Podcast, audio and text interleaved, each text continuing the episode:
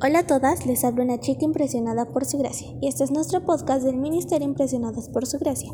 Y estás escuchando Reto de Lectura 365, una mujer impresionada por la palabra.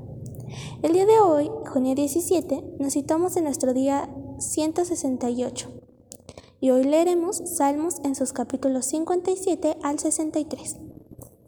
Podemos reflexionar acerca de buscar el favor de Dios siempre cada vez que clames al Dios Altísimo, el que te favorece, hazlo desde la confianza de que Él te mostrará su amor y te ayudará en lo que necesites.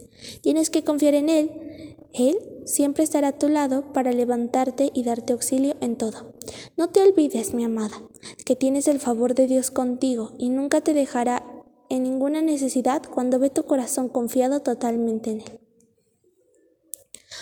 Un corazón concentrado en Dios.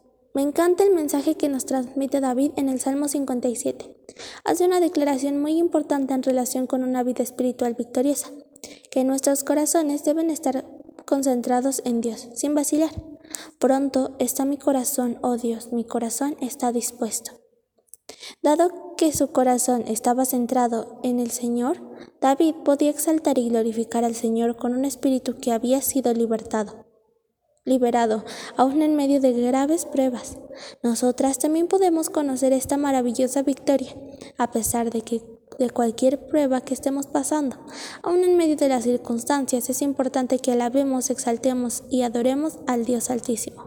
Te alabaré entre los pueblos, oh Señor. Cuando nos sentimos agitadas por los problemas y aún así continuamos confiando en Dios a pesar de nuestras circunstancias, le adoramos de la manera más profunda. De hecho, el mismo David en el Salmo 59 canta a Dios que es su fortaleza y lo alaba por su misericordia. Más adelante en el Salmo 61 vemos como muchos de los salmos escritos por David, que era un hombre que confiaba en Dios, clamaba a Él, ponía su esperanza en Él y exaltaba en alta voz su gratitud. Reconocía que Dios era su fortaleza, su salvación, su refugio. David ora para ser llevado a la roca, al Señor Jesucristo.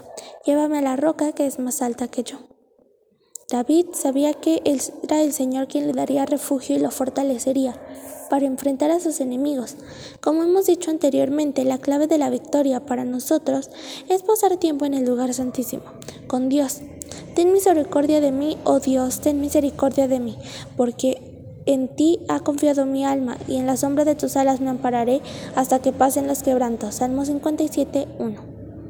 Fue detrás del velo en la presencia manifiesta de Dios que David encontró la victoria sobre sus circunstancias, y nosotros también.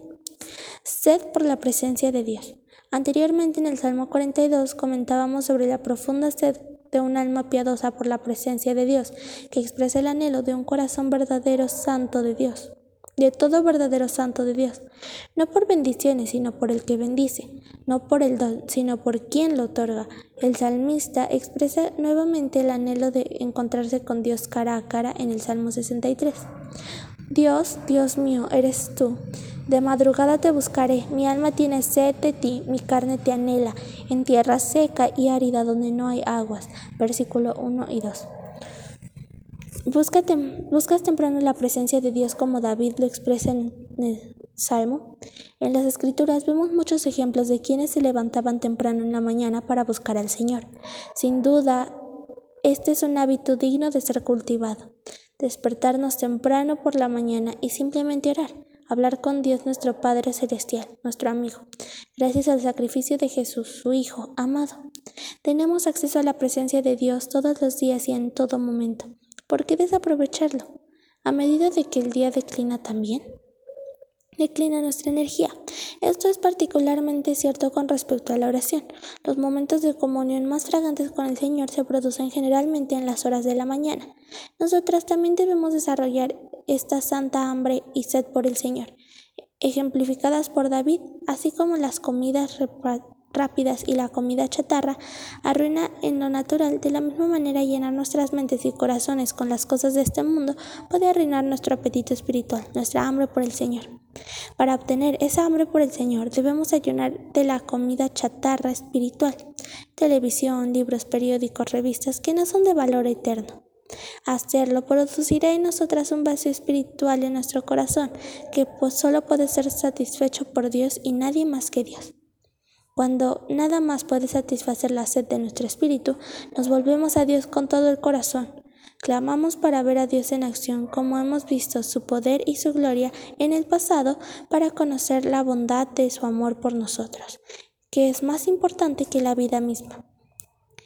En el versículo 4.8 dice, Así te bendeciré en mi vida, en tu nombre alzaré mis manos, como de meollo y grosura será saciada mi alma, y con labios de júbilo te alabará mi boca, cuando me acuerde de ti en mi lecho, cuando medite en ti en las vigilias por la noche, porque has sido mi socorro, y así en la sombra de tus alas me regocijaré.